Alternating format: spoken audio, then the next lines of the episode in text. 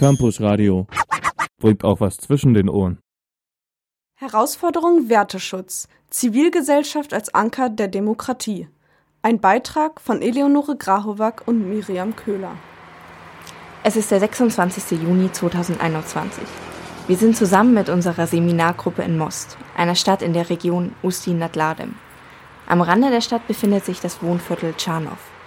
Unser Reisebus fährt zuerst auf der maroden Straße in Richtung des Gemeindehauses. Als wir aussteigen, werden wir sofort von neugierigen Kindern umringt. Andere tanzen zu TikTok-Songs vor dem Kulturzentrum. Skeptisch beäugen uns die Erwachsenen aus den Fenstern der zerfallenen Plattenbauten. Man erkennt sofort, wie viele Menschen hier auf engstem Raum zusammenleben. Jahrzehntelang wurden die Gebäude nicht mehr renoviert. Der Müll bleibt auf der Straße liegen und der Spielplatz wurde von der Stadt geschlossen. Für die Kinder gibt es keinen Grund, den von dem Zaun umringten Stadtteil zu verlassen. Kindergarten, Oberschule und Grundschule liegen direkt in dem Viertel. Die größte Attraktion ist der Fußballverein und der sanierte Sportplatz, der die Kinder von der Straße holen möchte. Auch das selbstorganisierte Kulturzentrum möchte etwas Abwechslung bieten. Wir befinden uns nicht in irgendeinem Stadtviertel. Tscharnow wird fast ausschließlich von Roma bewohnt. Roma sind die größte ethnische Minderheit Europas. Sechs Millionen Roma leben in den EU-Mitgliedstaaten verteilt. Dieses segregierte Viertel, wie in Most, ist kein Einzelfall. In vielen europäischen Städten leben Roma abgegrenzt von dem Rest der Gesellschaft, in prekären Verhältnissen. Obwohl Diskriminierung aufgrund ethnischer Herkunft nach EU-Recht eigentlich verboten ist, sind Roma immer wieder von Anfeindungen betroffen und werden von den Mehrheitsgesellschaften der Staaten, in denen sie leben, ausgegrenzt. Um die Einbindung der Roma in die europäischen Mehrheitsgesellschaften zu bewirken, beschloss die EU 2011 den EU-Rahmen für nationale Roma-Integrationsstrategien.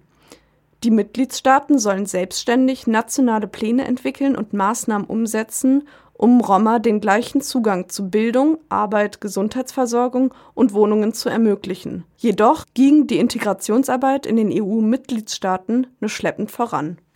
In Tschechien beispielsweise ist ein großes Problem der Zugang zu Wohnungen. Wohnen ist ein großes Problem, weil bei uns fehlt äh, noch ein Gesetz über das Sozialwohnen und das macht das äh, ganz schwierig für, die, für, diese, ähm, für diese Minderheit. Und äh, äh, die werden einfach eher in eine, sagen wir, ja, wenn wir das ganz schlimm bezeichnen wollen, in Ghettos einfach segregiert. Und dort ist natürlich für die ganz schwierig, da rauszukommen und eine bessere Lebensqualität zu erfahren. So Margreta Knoppig, Referentin für deutsch-tschechische Zusammenarbeit bei dem Verein Aktion Zivilcourage.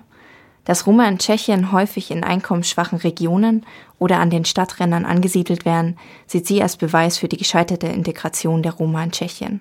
Es ist nämlich nicht so, dass in ganz Tschechien das Roma-Problem ist und dass in ganz Tschechien die, die Romas vertreten sind, sondern das ist natürlich sehr ähm, standortsspezifisch. Also es gibt einfach Gebiete, wo sehr viele Romas leben, die einfach dort auch äh, künstlich eingesiedelt wurden vor Jahrzehnten. Und es gibt Gebiete, wo, ähm, wo es einfach nur ein paar Romas sind, die gut integriert sind und es auch funktioniert. Und natürlich diese ähm, diese äh, Lokalitäten oder wo die meisten Romas leben, äh, da gibt es natürlich großes Problem, ob das jetzt in Usti ist oder in Most, also sind viele Regionen, ich kann die jetzt nicht alle nennen. Sie haben auch andere Städte in, in Tschechien, wo es dann äh, so ist. Also die werden immer halt auch dann natürlich medialisiert. Ich kann mich noch erinnern, vor einigen Jahren war dann das ein großes Thema in Vsetin, das ist in Ostmähren. Äh, wo es äh, die Idee des Bürgermeisters war, die Romas in eine separate ähm, Häuser außerhalb der Stadt zu platzieren. Die haben mitten der Stadt praktisch so ein bisschen Häuser, die praktisch unbewohnbar, unbewohnt, äh, unbewohnbar waren, einfach ähm, besetzt, haben dort gelebt und der hat dann auf diese Weise gelöst, was die äh, Bürger der Stadt total toll fanden, zumindest ein Teil dessen. Und aber für die Romas war es natürlich keine Lösung in solchen, ähm, in solchen, ja, sagen wir, ähm, das waren erst eher solche ähm, ja, Plaste, Plasterhäuser oder wie sagt man, diese, diese, ja, so Schnellhäuser einfach gebaut wurden. Und dann war das Problem gelöst und damit ist das Problem einfach nicht gelöst. Dass die Integration der Roma noch nicht weit vorangeschritten ist, erkennt man auch in anderen Bereichen. 29 Prozent der Roma sind arbeitslos, 61 Prozent der Roma mussten in den letzten fünf Jahren Diskriminierungserfahrungen machen, 32 Prozent in den letzten zwölf Monaten. Grund dafür ist nach Knopek der in der tschechischen Bevölkerung tief verankerte Antiziganismus. Der Zentralrat deutscher Sinti und Roma definiert Antiziganismus als eine spezielle Form des Rassismus, der sich gegen Roma, Sinti und andere Personen richtet, die von der Mehrheitsgesellschaft als Zigeuner stigmatisiert werden. Das heißt, die Schwierigkeit, Roma in die Gesellschaft zu integrieren, liegt darin, dass zu viele Vorurteile vorliegen, denen kaum entgegengewirkt wird. Roma werden immer noch als Sozialschmarotzer, Kriminelle und Bettler herabgewürdigt. Ihre Armut und ihre mangelnde Bildung, ebenso wie ihren familiären Zusammenhalt, werden oft als potenzielle Gefährdungen der eigenen Lebensweise angesehen. Wir beobachten das in Tschechien, wir können das ein bisschen auch hier in Ostdeutschland beobachten. Die Länder, die mit wenig, wenig ähm, sagen wir, ähm, Ausländern oder wenig Leuten, die mit anderen, äh, anderen Wurzeln da leben, äh, wenn sie damit nicht konfrontiert sind, umso mehr ähm, entwickeln sich dann auch Vorurteile und Ängste. Auch in Deutschland scheitert die Roma-Integration an antiziganistischen Vorurteilen. Dies zeigen die Ergebnisse der Leipziger Autoritarismusstudie von 2018. So gaben 42 Prozent der Studienteilnehmer an, Probleme damit zu haben, wenn sich Roma und Sinti in ihrer Gegend aufhielten. Über die Hälfte stimmte der Aussage zu, Sinti und Roma würden zu Kriminalität neigen. Diese Einstellungen stehen aber im Widerspruch zu den europäischen Grundwerten, konkret der Achtung der Menschenrechte. Auch Deutschlands und Tschechiens Rechtssysteme beruhen auf der Achtung der Menschenwürde. Der politische Anspruch ist dabei, Minderheiten vor Diskriminierung zu schützen. Mit der Umsetzung der EU-Strategie zur Integration der Sinti und Roma in Europa wollen diese beiden Demokratien ihren Werten Geltung verschaffen. Doch wird die Realität in Tschechien und Deutschland dem Anspruch nicht gerecht? Wie kommt es, dass Demokratien behaupten, dass in ihren Systemen bestimmte Werte gelten sollen, diese dann aber gar nicht eingehalten werden? Politische Systeme legen sich bestimmte Werte zugrunde, um die Art des Zusammenlebens zu definieren. Über geteilte Werte soll der Zusammenhalt des Systems gesichert werden, so zum Beispiel über den Wert des Minderheitenschutzes. Die Idee des Minderheitenschutzes kommt zum einen aus dem Gedanken der Rechtsstaatlichkeit heraus. Nämlich, dass es darum geht, dass eben alle Individu Individuen TrägerInnen von Rechten sind und damit auch die Möglichkeit haben müssen, ähm, am Gemeinwesen mit ihren Interessen wahrgenommen zu werden erklärt Dr. Kathleen Bochmann, wissenschaftliche Mitarbeiterin an der TU Dresden, am Institut für Politikwissenschaft bei der Professur für politische Systeme und Systemvergleich. Wird davon ausgegangen, dass jeder Bürger des politischen Systems das Recht hat, mitzubestimmen, ist der Minderheitenschutz auch eine Frage der Demokratie. Verpflichtet sich eine Demokratie zum Minderheitenschutz, zielt sie darauf ab, die Vielfalt ihrer Bevölkerung zu erhalten. Je mehr Leute, je mehr unterschiedliche Perspektiven, unterschiedliche Altersgruppen, unterschiedliche Hintergründe, ähm, unterschiedliche Lebenslagen in Politik integriert sind, desto mehr haben wir Möglichkeiten für Variationen von politischem Denken und von politischen Entscheidungen. Bochmann zufolge trifft dies den Kern der Demokratie. In diesem System wird das Gemeinwohl für die Bürger nicht vorherbestimmt oder vorgegeben. Es ist ja nicht klar, wo die Politik hin will. Also was in Zukunft wird. Es gibt grobe Richtlinien, aber die konkreten Lösungen, die müssen wir uns aushandeln. Und je mehr Vielfalt wir haben, desto bessere Lösungen dürften wir letztlich haben. Von Vielfalt profitieren Demokratien auch, weil dies die Legitimität und damit die Stabilität des Systems erhöht.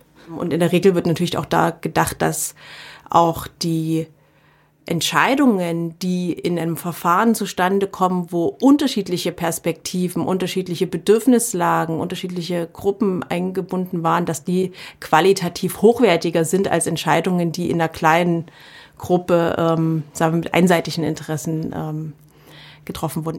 So fällt es den Menschen leichter, Entscheidungen und das politische System als Ganzes zu akzeptieren. Demokratie ist also ein System, in dem um gute Lösungen gerungen wird. Da sich die Wahrscheinlichkeit guter Lösungen durch Vielfalt erhöht, ist die Demokratie auf die Toleranz ihrer Bürger für Andersartigkeit angewiesen. Damit ergibt sich für freiheitliche Verfassungsstaaten wie Tschechien und Deutschland aber ein Problem. Das ist nämlich Bochmann zufolge die Kehrseite von Freiheit. Ein freiheitlicher Verfassungsstaat schreibt seinem Bürger nicht vor, was sie hinter ihrer Schädeldecke konkret denken. wobei dabei immer noch das Verhalten die Grenze sei. Es ist Aufgabe des Rechtsstaates, Handlungen, die dem normativen Konsens entgegenwirken, zu bestrafen. Ansonsten ist es jedem Menschen in einer freien Gesellschaft ja frei oder eben möglich, Werte abzulehnen. Ich kann die Gleichberechtigung von Mann und Frau ablehnen. Ich kann die Gleichberechtigung von Homosexuellen, von transidenten Menschen, von Menschen mit Migrationshintergrund, Geflüchteten, Leuten ähm, von verschiedenen Kulturkreisen, verschiedenen Religionen. Das darf ich ablehnen. Ich darf diesen, diese, die, diese, diese Ziele, die die Politik sich setzt, ähm, verlassen. Ich darf unsolidarisch sein. Das ist ein großes Thema aktuell in unserer Gesellschaft. Ähm, und das ist ja gerade das, ich hatte vorhin schon mal Böckenförde angesprochen, das ist ja gerade dieses Dilemma, vor das eben Demokratien stehen. Wir können Leute nicht dazu zwingen, die, die politischen Ziele, die politischen Werte dieses Staates auch wirklich denken und vertreten zu müssen. Wir wollen auch bewusst ja keine Institutionen, die Leute so Gehirn waschen, dass sie die, ähm, die, die, die, die Werte des, des Staates ähm, auch mit Zwang verinnerlichen, sondern wir hoffen auf die Überzeugungskraft. In der Politikwissenschaft ist dieses Dilemma unter dem Schlagwort Böckenförde-Theorem bekannt. Der Staatsrechtler brachte das Problem der Freiheit mit dem Satz auf den Punkt, der freiheitliche, säkularisierte Staat lebt von Voraussetzungen, die er selbst nicht garantieren kann. Es kann nämlich niemand gezwungen werden, Demokrat zu sein. Wenn aber niemand dazu gezwungen werden kann, sich demokratisch zu verhalten, wie soll dann aber eine Demokratie sicherstellen, dass grundlegende Werte zur Geltung kommen? Demokratie ist nichts, was man per Verfassung und per Gründung eines Parlaments ins Leben ruft, sondern Demokratie muss kontinuierlich reproduziert werden so Bochmann.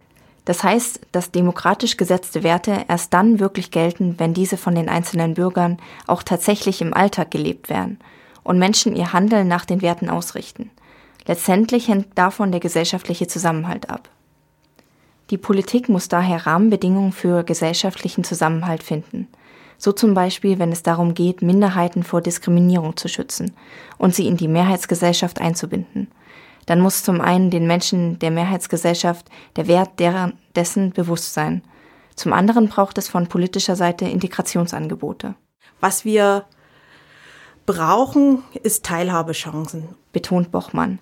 Dafür muss es Strukturen geben die Struktur kann nicht aus der Gruppe der Minderheit selbst rauskommen, sondern sie muss aus der Mehrheitsgesellschaft zur Verfügung gestellt werden, die ihnen eben auch Ressourcen und Chancen und so mal ein bisschen bessere äh, Chancengleichheit in diesem Spiel ähm, der verschiedenen Interessen ähm, gibt. Es ist nie wirklich ein gleiches Spielfeld, dass jetzt ähm, Gruppen, die eine Minderheit sind, äh, ist egal, ob hier Roma oder ähm, andere Gruppen, dass die tatsächlich dieselben Durchsetzungschancen in der Willensbildung, Interessensartikulation und so weiter haben wie ähm, Wirtschaftsinteressen beispielsweise.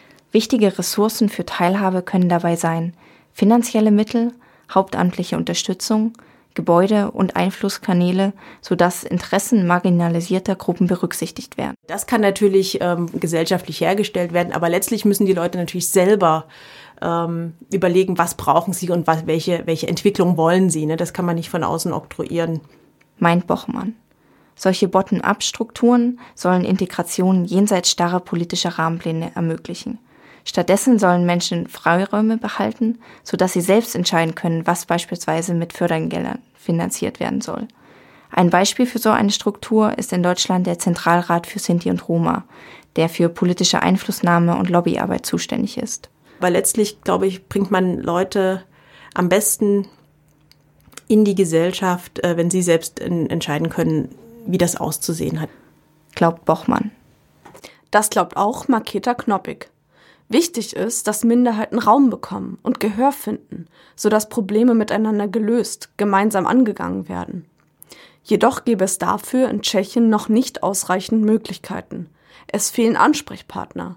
So gibt es derzeit nicht einen einzigen Roma-Abgeordneten. Zwar soll es demnächst einen Roma-Beauftragten geben, auch wird von politischer Seite mehr Geld versprochen, um Integrationsprojekte zu fördern. Aber wichtiger noch als finanzielle Mittel fände Knoppig es, dass die Politik gezielt auf die Gesellschaft wirkt. Es bräuchte Maßnahmen, die dazu dienen, die noch tief verankerten rassistischen Vorurteile aufzulösen. So sei die EU-Strategie zur Integration zwar ein guter Ansatz, Minderheitenschutz könne jedoch nicht allein über die politische Vorgabe von oben funktionieren. Äh, jetzt die neue Strategie. Es klingt alles sehr gut, aber man sieht auch, dass es nicht viel, nicht viel passiert ist in den letzten Jahren und man sieht, dass da einfach, äh, ja, gerade auch äh, was jetzt die, sagen wir, die Wirkung in die Gesellschaft rein einfach äh, eher schlechter geworden ist. Allgemein, die Vorurteile sind einfach weiterhin da und es wird kaum dagegen äh, gewirkt. Ja, also die Vorurteile sind unglaublich, äh, unglaublich groß. Ja, wir haben natürlich, sagen wir, den, die Situation in Tschechien, dass es wirklich nur die, im Großen nur diese eine große Minderheit ist, die dann auch wirklich Schutz braucht und Unterstützung braucht. Äh, äh das Land ist nach dem 1945 praktisch äh, sehr homogen und hat diese Erfahrung kaum mit, äh, sagen wir, Menschen mit anderen ähm, Hintergründen zusammenzuleben. Und natürlich sind die Romas in ihrem Art etwas anders. Es besteht eben wenig Verständnis für kulturelle Eigenarten und Besonderheiten der Roma. Das liege vor allem daran, dass zwischen den Bevölkerungsgruppen in Tschechien kaum Austausch stattfindet, meint Knoppig. Was es bräuchte, wären mehr Austauschprojekte zwischen Tschechen und Roma, um eine Verständigungskultur zu etablieren. Wenn man sie nicht kennt, ist es auch schwierig, sich zu verstehen. Äh, wenn man einfach den anderen nicht kennt, dann äh, ist es so einfach, sich ein Vorurteil zu bilden. Und erst wenn man da einfach Begegnungen stattfinden, wenn man sich kennengelernt hat, sieht man, dass man eigentlich sehr ähnlich ist und die Probleme so sehr ähnlich sind. Äh, erst dann kann man auch nochmal einen an anderer Blick auf den anderen haben. Solche Formen von Austauschprojekten, in denen die Menschen auch lernen, sich füreinander einzusetzen, sind in Tschechien jedoch noch kaum etabliert. Jedoch kann Integration nicht einseitig verlaufen. Es braucht Verständigungsbemühen seitens der Mehrheitsgesellschaft. Zwar gibt es schon ein paar Vereine und Organisationen in Tschechien, die solche Austauschprojekte anbieten, noch sind es aber viel zu wenige. Ein Problem dabei ist in Tschechien die in der Bevölkerung weit verbreitete politische Passivität. Knoppig meint, dies sei Teil des historischen Erbes der kommunistischen Herrschaft in Tschechien. Also sich irgendwie zu engagieren war unmöglich. Das heißt, jeder war für sich irgendwie, ähm, ja, also hat sich nur um sich selber gekümmert und ähm, war wenig interessiert, ähm, ähm ja, also am Außen zu wirken. Daher ist das politische Engagement seit Jahrzehnten gering sind die Menschen jedoch kaum geübt darin, sich füreinander einzusetzen, ist es natürlich auch schwierig, Menschen der Mehrheitsgesellschaft davon zu überzeugen, dass es sinnvoll ist, sich für eine Minderheit einzusetzen. Dass Roma zur Mehrheitsgesellschaft dazugehören, muss selbstverständlich werden. Das gelingt, wenn Roma Möglichkeiten haben, sich selbst zu verwirklichen, sonst werden sich die rassistischen Vorurteile immer weiter verstärken. Das geht dann nur noch schlimmer, ne? natürlich. Logischerweise, wenn sie keine Ausbildung haben, haben bekommen sie keine Arbeit, dann äh, werden sie kriminell ganz oft. Und äh, umso mehr natürlich äh, bestätigt das die Vorurteile, die die, die allgemeine Gesellschaft hat. Ähm, aber das ist eben gerade diese Konsequenz von diesen schlechter Integration, von diesen schlechten Bildung, weil natürlich hätten sie jetzt eine gute Ausbildung, hätten sie eine gute Arbeit, hätten sie überhaupt kein, kein, kein Problem irgendwie äh, hier äh, schauen, wo ich zu Geld komme oder wie ich überlebe. Und das ist natürlich ein, ein Teufelskreis, der einfach ohne klare äh, Einschnitte und ohne klare ähm, äh, aktive Beteiligung und aktive Projekte einfach nicht besser wird. Um diesen Teufelskreis zu durchbrechen, muss Integrationsarbeit an jedem Punkt ansetzen. Am wichtigsten, so betont Knoppig, ist aber die Akzeptanz der Minderheit durch die Mehrheitsgesellschaft. Dabei dürfe Integration nicht als Assimilation missverstanden werden. Irgendwie, Sie können sagen, Sie müssen jetzt wie jeder durchschnittliche Tschecher sein. Das wird nie funktionieren. Das heißt, man müsste wirklich nur ein gute Projekte finden, wo man den ihren Lebensraum irgendwie belässt und trotzdem äh, sie in der äh, Gesellschaft ihren Platz finden können. Ja, das heißt keine Ghettos schon integrieren, aber aber äh, ja Jugendzentren, Zentren, wo sie sich begegnen können, aber wo sie vielleicht mal wirklich dann auch ähm, sozial unterstützt werden, ja, dass sie, ja, wo ich erwähnt habe, dass wirklich eine, eine andere an soziale Wohnungen sind, dass da einfach, also legislativ noch einiges getan wird, damit das ähm, für sie für sie einfacher ist. Die klassischen Vorurteile sind, aber das haben sie genauso in Deutschland die haben jetzt fünf Kinder und arbeiten nicht und bekommen Sozialgeld und das kriegen sie genauso viel, wenn ich jetzt voll arbeite. Ja, gerade in Nordböhmen sind die Gehälter auch etwas niedriger als vielleicht im Rest äh, ähm, der Republik. Daher wird es auch stimmen oft, ja. Aber das heißt nicht, dass ähm, die Menschen was falsch gemacht haben, sondern dass das System schlecht eingestellt ist und dass das Problem des Systems ist. Und das sehen natürlich ähm, die meisten Leute nicht.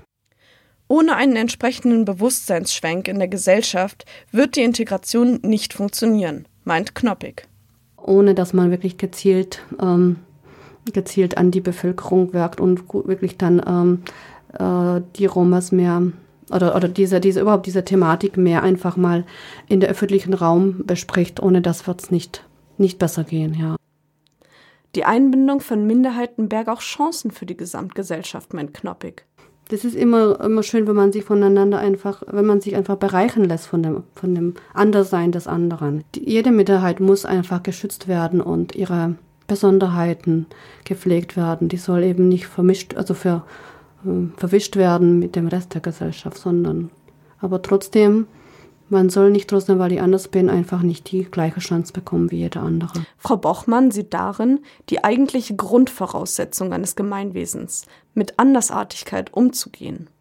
Grundsätzlich sei es sinnvoll, dass Staaten sich eine politische Agenda geben und versuchen, Ziele wie Integration von Roma umzusetzen, um den Wert Minderheitenschutz Geltung zu verschaffen, so Bochmann. Aber am Ende kommt es auf die Einstellung der Bevölkerung an jedes politische System auf der Makroebene baut auf auf konkreten Handlungen auf der Individualebene.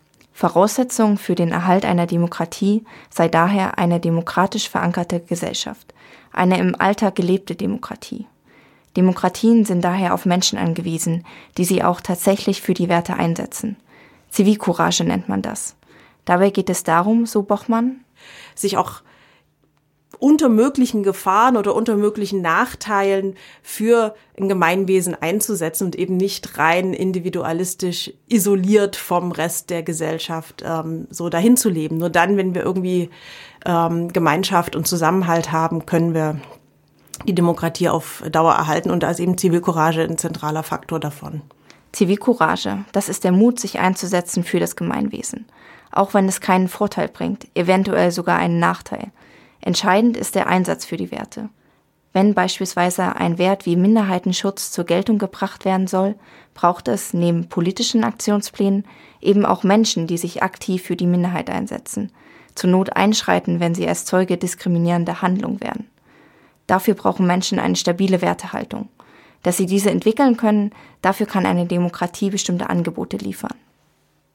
Ähm, und letztlich ist die Aufgabe von politischen Institutionen oder auch gesellschaftlichen Institutionen dann, diese Werte in Geltung zu halten, indem Institutionen dafür sorgen, dass Menschen entsprechend sozialisiert werden, dass sie eben sich so verhalten, wie es ähm, dem normativen Konsens dieser Gesellschaft entspricht. Ein Beispiel dafür sind Zivilcourage-Projekte. In solchen Projekten setzen sich Menschen mit bestimmten Themen auseinander, zum Beispiel zu lernen, wie man sich gegen Diskriminierung und für Minderheiten einsetzt. Vorteil dessen ist, dass überhaupt durch die Auseinandersetzung mit dem Thema eine gewisse Sensibilisierung und Bewusstwerdung erstmal stattfindet. Also man muss ja noch nicht mal selbst aktiv werden, sondern zumindest erstmal noch aufmerksamer dafür werden, was denn an Problemen potenziell da sein könnte. Also das gibt sogar noch eine Vorstufe vor dem aktiven Handeln, die auch durch Zivilcourage-Trainings ja einen positiven Effekt wirkt, dass Leute bewusster gegenüber Ungleichheiten oder Diskriminierungen sein könnten. Mit Zivilcourage-Projekten ließen sich die Form von Verständigungskultur etablieren, die auch Maketa Knoppig so für so wichtig hält, um Antiziganismus zu überwinden. Und so funktioniert letztendlich der Werteschutz in einer Demokratie. Durch Demokratieförderung, die nach Bochmann gelingt. Indem man Gesprächsangebote institutionalisiert, ähm, streiten lernt und indem tatsächlich Menschen genötigt werden, sich gegenseitig zuzuhören, Empathie, Perspektivübernahme zu trainieren. Und das geht halt auch nicht von heute auf morgen. Das ist gerade in Ostdeutschland eine Herausforderung, weil das hier etwas weniger verankert ist als ähm, woanders. Das ist eine, eine Herausforderung, weil das wie auch andere ähm, Aspekte von Präventionsarbeit keinen unmittelbaren Nutzen hat und deswegen eben häufig vernachlässigt wird. Also weder die Politik sieht es als ihre Kernaufgabe auf, äh, als ihre Kernaufgabe an, ähm, präventiv Kommunikationsstrukturen aufrechtzuerhalten und auch in dem vorpolitischen Raum wenn ich ähm, jetzt in einem Verein, in einem Verband oder so arbeite, dann ist es viel kurzfristig befriedigender, meine eigenen Leute, meine eigene In-Group äh, beisammen zu halten und da den Kommunikationsaufwand ähm, hinzuleiten, als ähm, auf die, die anders sind. Eine Institution, die genau solche Trainings anbietet, ist in Deutschland der Verein der Aktion Zivilcourage aus Pirna. Der Verein bietet politische Bildungsarbeit an, die Menschen dazu ermutigen soll, selbst Verantwortung für ein friedliches Zusammenleben zu übernehmen und so an der Demokratie mitzuwirken. Zivilcourage ist ähm, ein wichtiger Bestandteil der Demokratie, weil er so ein bisschen, ja, vielleicht ein bisschen der Klebstoff auch sein kann, der äh, die Menschen in der Demokratie miteinander verbindet, der dafür sorgt, dass auch die Werte und Normen, die wir uns ähm, gegeben haben, dass das auch eingehalten wird.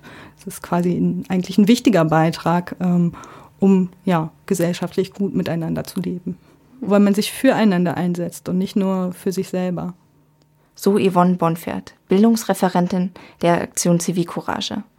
Zivilcourage beschreibt sie als zivilen Mut.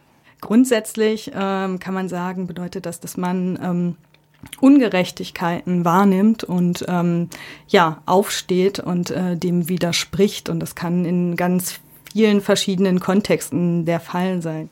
Häufig geht es dabei um Situationen, in denen es zu Formen körperlicher, psychischer und struktureller Gewalt kommt. Deshalb betont Bonfert. Denn Zivilcourage zeigen ist nicht immer ähm, ungefährlich. Und darum trainieren wir das mit Leuten, wie das richtig geht, wie man sich selber auch schützen kann, wie kann ich meine Stimme erheben, ohne dass ich selber Gefahr laufe, dann ähm, selbst zum Opfer zu werden. Einzugreifen als Zeuge von Belästigungen, Pöbeleien oder sexistischen Beleidigungen, weil es darum geht, Opfer zu schützen. Und natürlich, weil wir ja in einer friedlichen Gesellschaft miteinander leben wollen. Das setze ich jetzt zwar so ein bisschen voraus, aber ähm, es geht ja um, um ein gesellschaftliches Miteinander, in dem ich mich sicher fühle, in äh, dem ich ähm, agieren kann, in dem ich auch gestalten kann. So könne jeder Einzelne dazu beitragen, die Werte, auf denen das Zusammenleben basiert, zu verteidigen. In Zivilcourage-Workshops können Teilnehmer beispielsweise auch lernen, diskriminierende Verhaltensweisen abzulegen.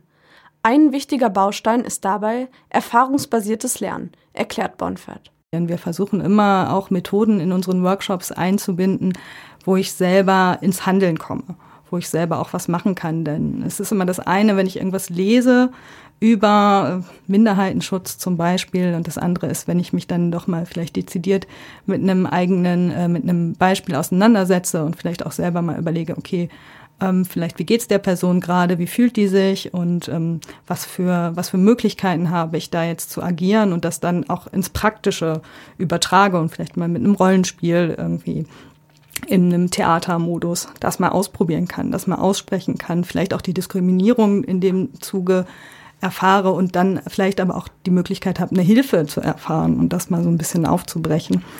Und ja, das ist für uns ganz wichtig. So könne man Menschen beispielsweise auch begreiflich machen, dass Minderheiten schützenswert sind. Dies gelänge durch Begegnungen und indem sich Menschen mit persönlichen Schicksalen auseinandersetzen. Entscheidend sei der Perspektivwechsel.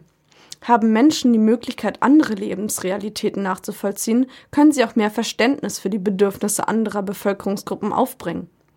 Insofern geht es bei der Aktion Zivilcourage darum, mit zielgruppenorientierten Workshops demokratische Verhaltensweisen zu fördern. Zivilcourage-Projekte sind eine Form politischer Bildung, wobei hier wieder das demokratische Dilemma eine Rolle spielt. Es geht darum, Menschen zu bestimmten Wertehaltungen und Verhaltensweisen zu erziehen, ohne dass dies in Indoktrination umschlägt. Dies wird in der politischen Bildung mit einem bestimmten Prinzip abgesichert, erklärt Bonfert. Also der Beutelsbacher Konsens ist äh, für uns total wichtig in unserer Arbeit. Das heißt, äh, dass wir ähm, ein Überwältigungsverbot haben, dass wir eine Schülerorientierung haben und dass wir kontrovers sind. Ähm, und das bedeutet, dass wir Dinge, die in der Gesellschaft kontrovers diskutiert werden, auch kontrovers mit äh, in unsere Bildungsangebote einnehmen und nicht sagen, es gibt jetzt hier nur die eine richtige Meinung. Politische Bildung soll dann also Menschen befähigen, sich selbstständig eine Meinung zu bilden, eigene Interessen zu vertreten und so am politischen Prozess teilzunehmen. Wer aktiv daran mitwirken will, beispielsweise Minderheiten vor Diskriminierung zu schützen, kann dafür in Workshops der Aktion Zivilcourage Handlungskompetenzen erlernen. Das ist nämlich gar nicht so einfach, in entsprechenden Situationen zu reagieren. Was einen dabei hindert, mutig einzugreifen, ist zum Beispiel das Gefühl der Ohnmacht oder diese Angst, zu schwach zu sein oder selbst Opfer von Gewalt zu werden. Deswegen, erklärt Bonfert, spielen Selbstwirksamkeitserfahrungen in den Zivilcourage-Workshops eine wichtige Rolle.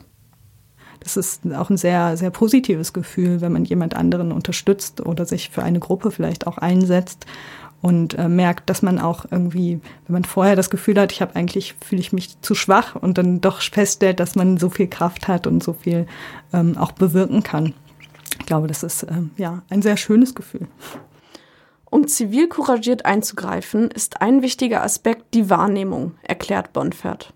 Also, dass ich tatsächlich auch ein bisschen achtsam mit meiner Umwelt äh, umgehe und ähm, Dinge bemerke, die irgendwie schief laufen und dass ich vielleicht auch hingucke, wenn ich merke, irgendwie hier, das fühlt sich komisch an, irgendwas ist doch hier, ähm, dass ich dann auch irgendwie aufmerksam bin und ähm, dann auch zu einer, zu einer Feststellung kommen kann, hier passiert irgendwie was, hier wird irgendjemandem Gewalt angetan.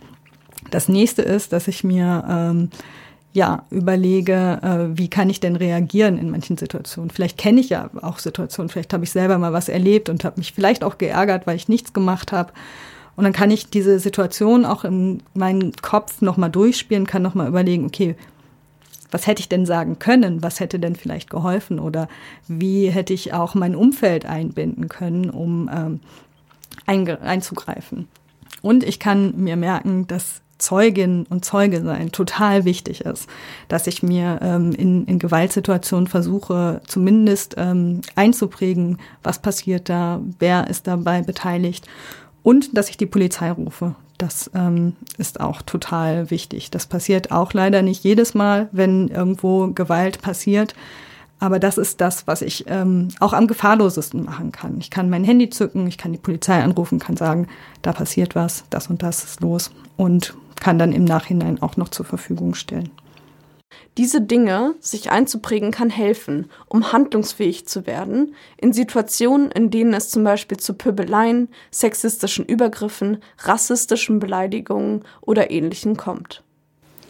Letztendlich trägt man so dazu bei, die Demokratie zu erhalten und definiert im langen gesellschaftlichen Aushandlungsprozess, wer dazugehört und wer an den Rechten und Pflichten der Demokratie teilhaben kann.